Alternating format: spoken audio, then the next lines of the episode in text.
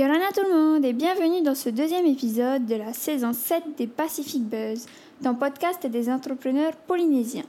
Tu commences à nous connaître maintenant, mais si ce n'est pas le cas, je t'invite à aller écouter les épisodes précédents de notre podcast, car de nombreux entrepreneurs nous ont déjà fait part de leur expérience. Aujourd'hui, c'est à la rencontre d'un entrepreneur peu habituel que nous sommes allés. Sportif professionnel dans la vie de tous les jours, mais aussi dans le monde du travail, il s'agit de Réal Fadier, le gérant de l'entreprise école d'apprentissage au sport de glisse. Donc sans plus attendre, je te laisse découvrir cette conversation euh, Est-ce que avec tu peux te Réal. présenter s'il te plaît et nous présenter rapidement ton parcours? Alors, je m'appelle Réal Fadi, j'ai 29 ans, euh, je suis kitesurfer et j'ai une école de kitesurf, wing et foil. Euh, je suis parti en France en 2018 pour euh, réaliser mon diplôme, PEGEPS, et je suis revenu début 2019. J'ai travaillé en tant que moniteur dans une autre école. Et en 2021, j'ai ouvert ma propre école et ça fait maintenant deux ans que je donne des cours. D'accord. Euh, est-ce que tu peux nous dire un peu d'où est-ce que tu viens et comment est-ce que tu as eu l'idée de créer ton entreprise Tahiti Fly Experience? Alors, je viens de l'île de Bora Bora, donc j'ai appris le kite grâce à mes parents qui, eux, ont pratiqué aussi.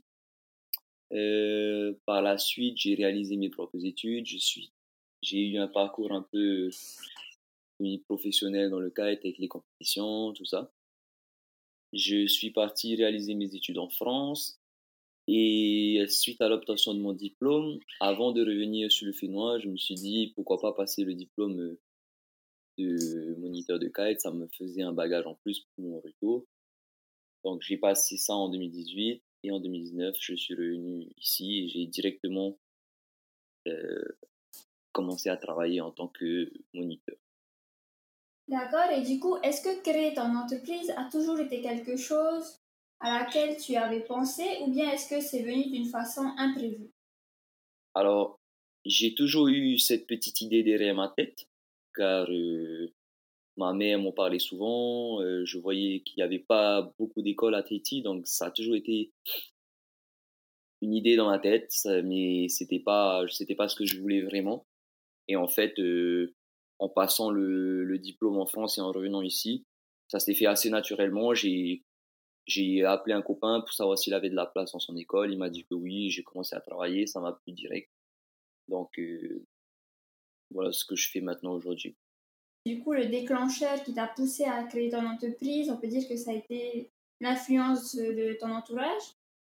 Alors oui, bon, bien sûr, au début, c'est c'est mes parents quand même qui me poussaient souvent à ouvrir mon école. Moi, j'avais un petit peu peur au début, j'étais encore j'avais c'est la peur de de l'entrepreneuriat, de pas savoir si ça va marcher, de de l'investissement, tout ça. Mais après, au bout de deux ans avoir travaillé chez quelqu'un, je me suis dit que j'avais pas vraiment de perspective d'amélioration. Enfin, je pouvais pas augmenter monter plus haut en grade, on va dire, entre guillemets. Donc, le seul moyen de, d'évoluer, c'était d'ouvrir ma propre école, quoi.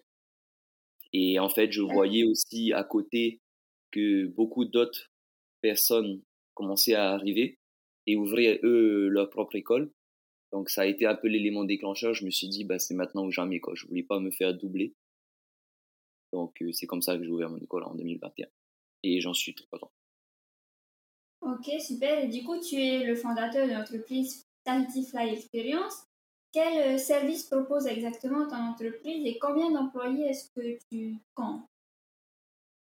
Alors oui, donc je suis le fondateur. Donc pour l'instant, je suis encore tout seul. Je travaille à mon compte, je fais les cours moi-même, je fais tous tout, tout, tout, les services euh, par moi-même. De temps en temps, lorsque je m'absente euh, à l'étranger, j'essaye de d'employer euh, des patentés pour me remplacer pendant mon absence. Chose qui est un peu compliquée car il n'y a pas beaucoup de moniteurs encore sur le Fénois.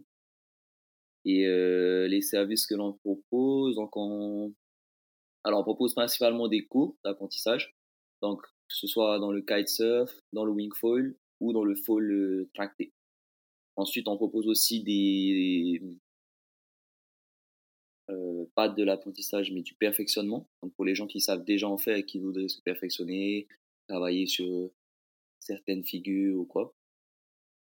et, voilà, c'est à peu près tout ce qu'on propose.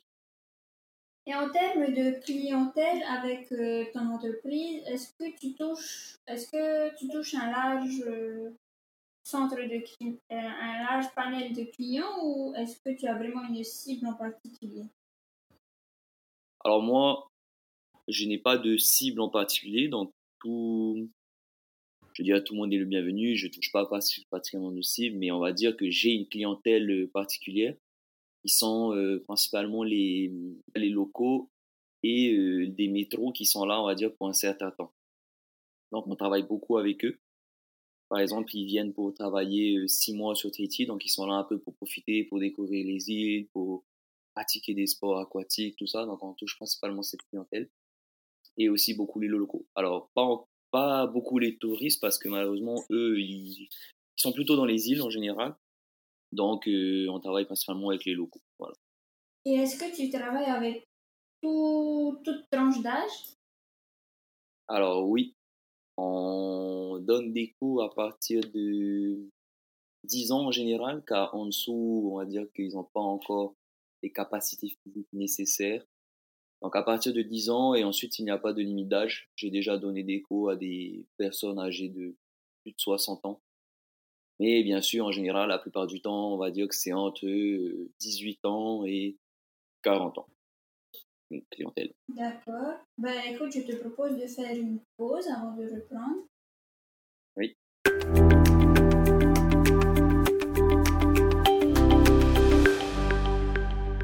Revoici du coup pour une deuxième partie avec Réali. Euh, Réali, dans ton parcours entrepreneurial, quelle est la meilleure leçon que tu aies apprise et quelle est à l'inverse la pire? Oula, bonne question. Euh, la meilleure leçon. Alors, je pense que la meilleure leçon que j'ai apprise euh, durant le montage de mon école, c'est qu'il faut pas pas avoir peur de se lancer. Moi, au début, j'avais peur de me lancer, donc c'est ce qui m'a toujours freiné, tout ça. Et en fait, euh, lorsqu'on se lance, on se rend compte que c'est pas si difficile. Euh, c'est du travail, mais si on est motivé, qu'on se, lance à fond, eh ben il n'y a pas de limite et en général, ça marchera bien. Tant qu'on aime ce que ce qu'on fait et qu'on travaille dur, en général, ça marchera et tout se passera bien.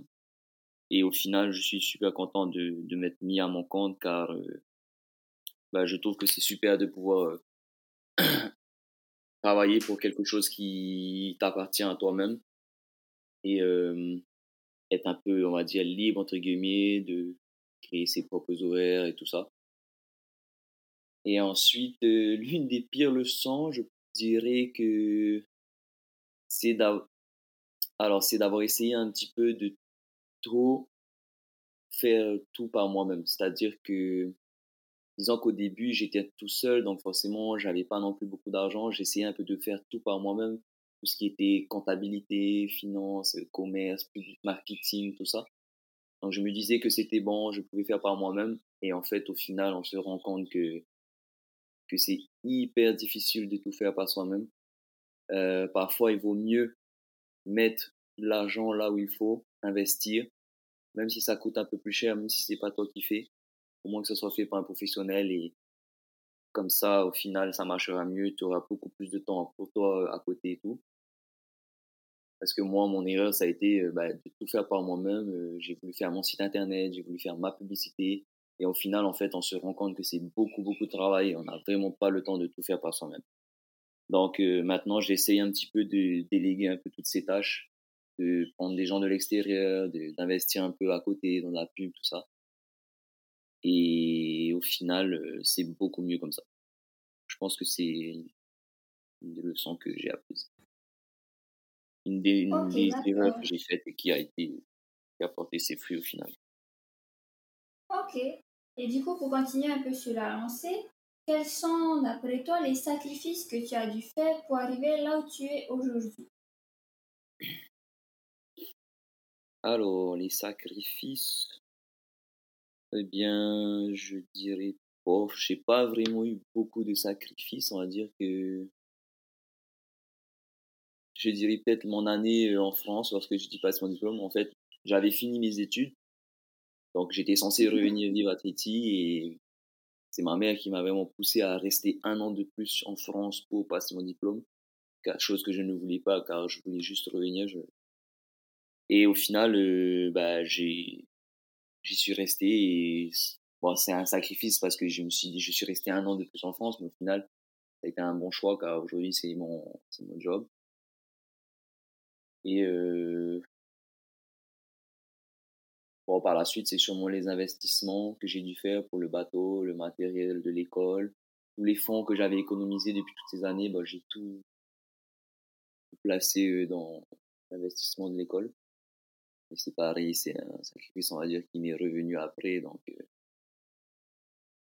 Sinon, on va dire peut-être le temps, car comme je vous ai dit tout à l'heure, j'ai un peu hum, un parcours de kiter professionnel entre guillemets donc je voyageais un petit peu je faisais des compétitions je m'entraînais beaucoup et euh, le fait de m'être lancé dans mon école me donnait bien sûr un peu moins de temps de pratique donc euh, c'est un petit sacrifice que je faisais à côté mais ça va juste j'arrivais quand même à gérer mon temps j'arrivais à me trouver mes horaires pour pratiquer j'arrivais à, à faire tout ça donc euh, j'ai pas vraiment eu de ouais, d'énormes sacrifices.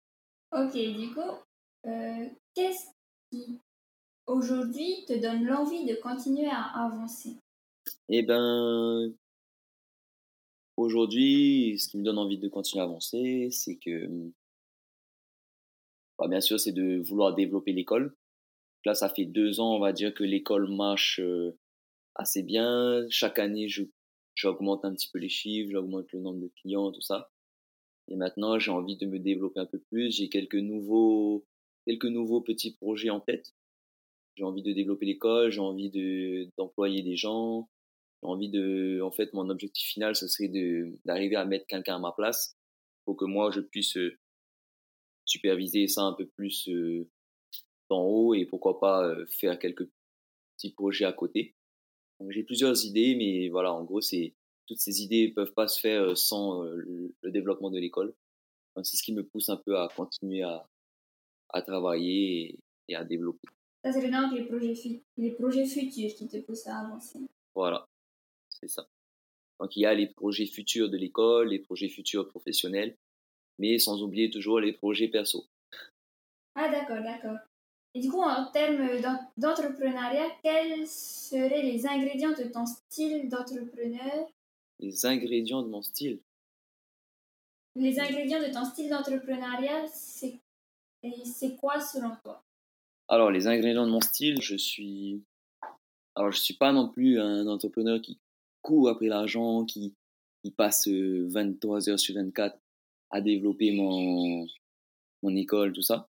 Donc, je suis assez cool, je, je prends ce qu'il y a à apprendre, je, je travaille, on va dire, un peu comme j'en ai envie, j'organise mes horaires pour pouvoir aussi toujours un peu pratiquer à côté parce que pour moi, je suis encore dans une période où où j'ai pas envie de, de, me tuer au boulot et de, d'arriver le matin et de me dire ah non je vais passer encore une longue journée à faire que travailler en fait j'essaye de gérer mes horaires pour que il y ait boulot et plaisir en même temps dans la journée en fait je me dis que c'est le meilleur cocktail pour euh, pour travailler c'est à dire que si moi aussi j'ai ma part de plaisir dans la journée, et ben lorsque je vais aller au travail, je vais être super content, je vais être de bonne humeur, tout ça.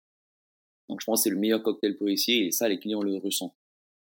Et ensuite, euh, pour ma part, lorsque je travaille, je suis assez, on va dire, j'aime bien travailler un peu en mode VIP entre guillemets, c'est-à-dire que je vais pas prendre le plus possible de clients en même temps, car après ça va devenir trop compliqué à gérer. Donc je préfère prendre une ou deux personnes maximum pour que les cours soient assez personnalisés, pour que les clients se sentent bien. Donc, euh, je pense que ça, c'est un de mes avantages et, c'est comme ça que je gère l'école. Donc, forcément, après, oui, on gagne moins d'argent et tout ça. Ça prend plus de temps, mais au moins les clients sont contents et c'est comme ça que je vois un petit peu la chose euh, pour le moment. Ok, super. Et du coup, ben, là, on a vu un peu le côté positif de ton, de ton style entrepreneurial. Mais si tu avais quelque chose à changer, que ce soit au niveau de ton style entrepreneurial ou de ton entreprise, qu'est-ce que, qu'est-ce que tu changerais et pourquoi? Alors, un des, de mes petits défauts quand même en tant qu'entrepreneur, c'est que, comme je vous ai dit, encore une fois, tout se ramène à mon parcours professionnel de kite. C'est-à-dire que dès que je vais avoir du temps libre, eh bien, au lieu de chercher à le combler ou à travailler, je vais toujours, on va dire, entre guillemets, profiter de ce temps pour moi. Donc parfois, euh, j'exagère un petit peu, c'est-à-dire que je prends un peu trop de temps pour moi des fois, alors que je devrais peut-être combler les trous, mettre des clients, tout ça. Donc, j'aime bien encore profiter pour moi, j'aime bien encore m'entraîner, je continue un peu à faire des compétitions, donc dès que je vois du temps libre, j'en profite. Bien sûr, après, comme je vous dis, je gagne moins d'argent, donc je pense que dans le futur, ce serait un point à, corriger sur, sur mon style d'entrepreneuriat. Mais bon, ouais, c'est à voir. D'accord. Du coup, en tant qu'entrepreneur polynésien, est-ce que pour toi, être un entrepreneur polynésien, ça, a une signification particulière? Alors pour moi, être euh, le style d'entrepreneur polynésien, c'est être cool, savoir travailler avec les autres, un peu main dans la main, ne pas se prendre la tête, euh, beaucoup travailler avec le, le touriste, le sourire, la bonne humeur et tout ça en même temps quoi. Et du coup, ça, je suppose que ça doit beaucoup jouer dans ton école de kite, du coup? Ah, que oui. Il faut savoir rester calme, souriant tout le temps. Il faut que les clients se sentent bien. Donc après, moi, c'est un petit peu aussi mon... C'est un petit peu un de mes points forts, c'est que je reste toujours assez cool, je reste beaucoup rassurant du fait de mon expérience dans le kite. Euh, c'est important hein, que les clients se sentent bien à chaque fois. Mmh Et ouais. Donc. Ok, super. Et du coup, dernière question avant qu'on fasse une nouvelle pause. Est-ce qu'il y a une chose que tu n'as jamais osé dire en public à propos de ton parcours d'entrepreneur? Mmh, Non, pas spécialement. Je, je n'ai, je n'avais rien à cacher. J'ai, toujours tout dit ce que j'ai fait, euh, comment je l'ai fait. Donc, euh, non. Rien, rien à cacher. ok, bon, ben, je te propose de faire à nouveau une nouvelle pause et puis on se retrouve juste après pour euh, une dernière partie. Yes.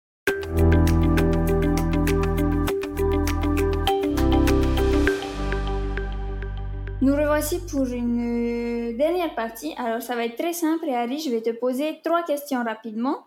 Et toi, tu vas devoir me répondre optimiste ou pessimiste. Et après, on développera le pourquoi du comment de tes réponses. D'accord? Ok. Alors, euh, comment est-ce que tu vois ton avenir personnel? Hmm, Optimiste. Comment est-ce que tu vois l'avenir de ton entreprise? Optimiste. Et enfin, comment est-ce que tu vois l'avenir du Fénois? L'avenir du Fénois? Optimiste. D'accord, super. Du coup, en général, tu, bois le, tu vois le verre à moitié plein. Et pour revenir du coup sur notre première question qui était vis-à-vis de ton avenir personnel, euh, est-ce que tu peux nous dire pourquoi est-ce que tu le vois plutôt optimiste?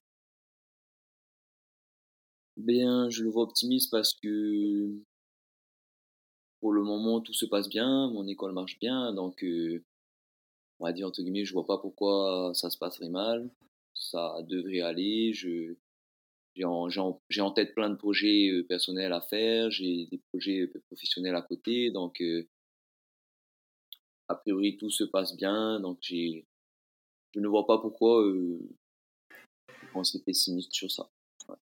Ok, pourquoi pas. et du coup, par rapport à l'avenir de ton entreprise, pourquoi est-ce que tu le verrais optimiste? Alors je le vois optimiste parce que, eh bien, on le voit chaque année, euh, l'augmentation du nombre de pratiquants augmente. Enfin, le nombre de pratiquants augmente chaque année. C'est un sport qui se développe beaucoup, les gens s'y intéressent beaucoup, donc nous ça nous ramène plein de clients. Alors forcément, c'est pas des, pas des catégories de vraiment nécessaires comme le, le logement ou la nourriture, mais disons que les gens aiment bien quand même ce côté pratique du sport. Donc, tant que je reste dans le droit chemin, que je continue à bien développer l'école, je continue à, travailler sur le marketing et tout,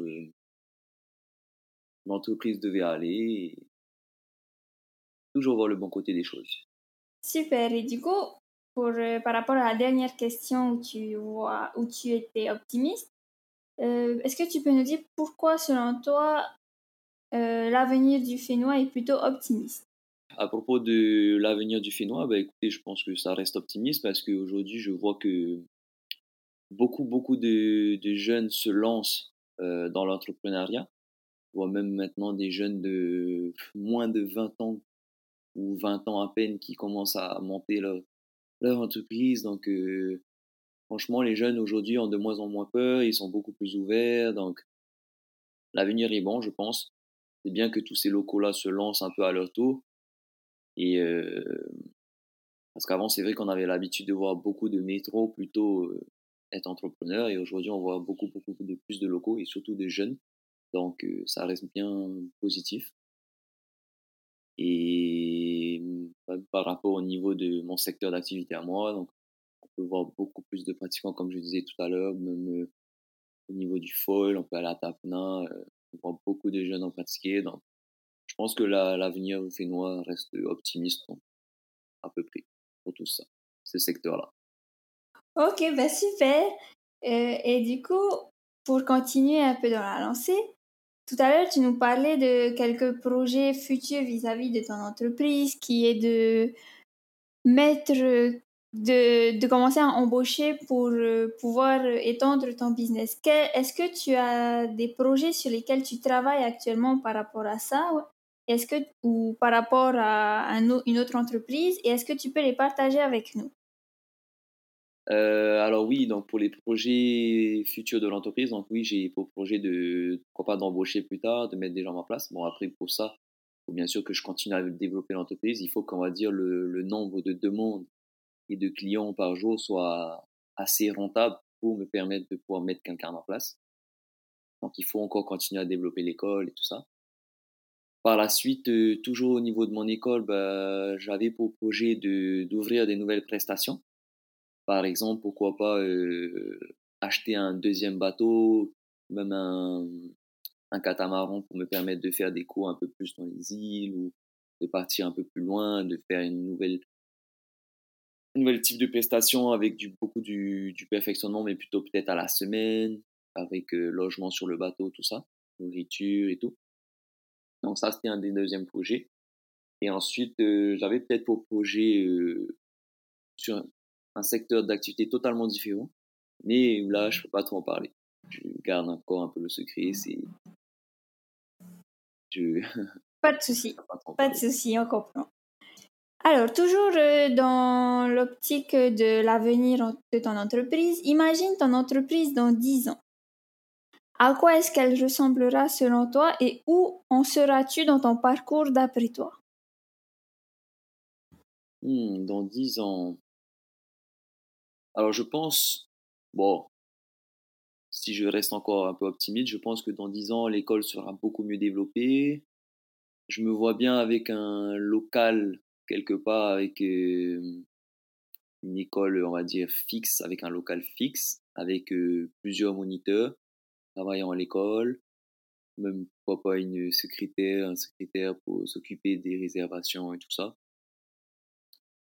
Et euh, comme je disais, donc avec euh, de nouvelles prestations à côté, pourquoi pas de nouveaux, nouveaux projets professionnels même à côté.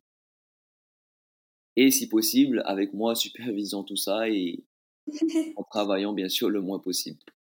Car on, on va pas se le cacher, c'est un petit peu l'objectif euh, de chaque entrepreneur euh, à la fin. Ouais, c'est pas faux. Et du coup, si tu avais une recommandation à donner à nos auditeurs qui sont ou qui veulent devenir entrepreneurs, quelles seraient tes recommandations ou ta recommandation? Alors, mes recommandations seraient de, bah déjà, d'essayer de trouver le bon secteur d'activité pour se développer, essayer d'arriver à savoir à bien étudier le marché pour savoir si le projet va marcher, tout ça.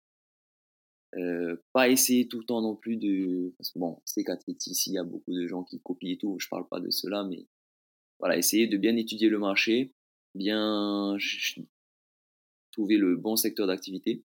Et ensuite, surtout, ne pas avoir peur de se lancer. Je sais que beaucoup de gens ont assez peur de se lancer parce que ça l'échec fait peur, la peur de l'investissement perdu, tout ça. Mais comme je vous ai dit en général, si vous, êtes bien motivé, si vous donnez à fond, à la fin le, travail paiera, vous, vous serez bien content de vous être lancé. Donc euh, n'ayez pas peur et foncez, ça, ça marchera. Et au pire, si ça marchera pas, ben, vous n'aurez pas le regret de vous dire que vous n'aurez pas essayé. Donc, euh, alors aussi, euh, une autre recommandation, euh, renseignez-vous au niveau des aides, car il y a beaucoup d'aides pour les entrepreneurs, pour les nouveaux patentés, tout ça, pour les développements des, des entreprises et tout. Il y a beaucoup d'aides qui ne sont pas forcément bien publiées, donc on n'est pas forcément tous au courant de ces aides. Donc renseignez-vous bien, il y en a, et ça peut bien aider au développement de, de l'entreprise. Voilà. Eh ben super, merci Réali. De rien, merci à vous.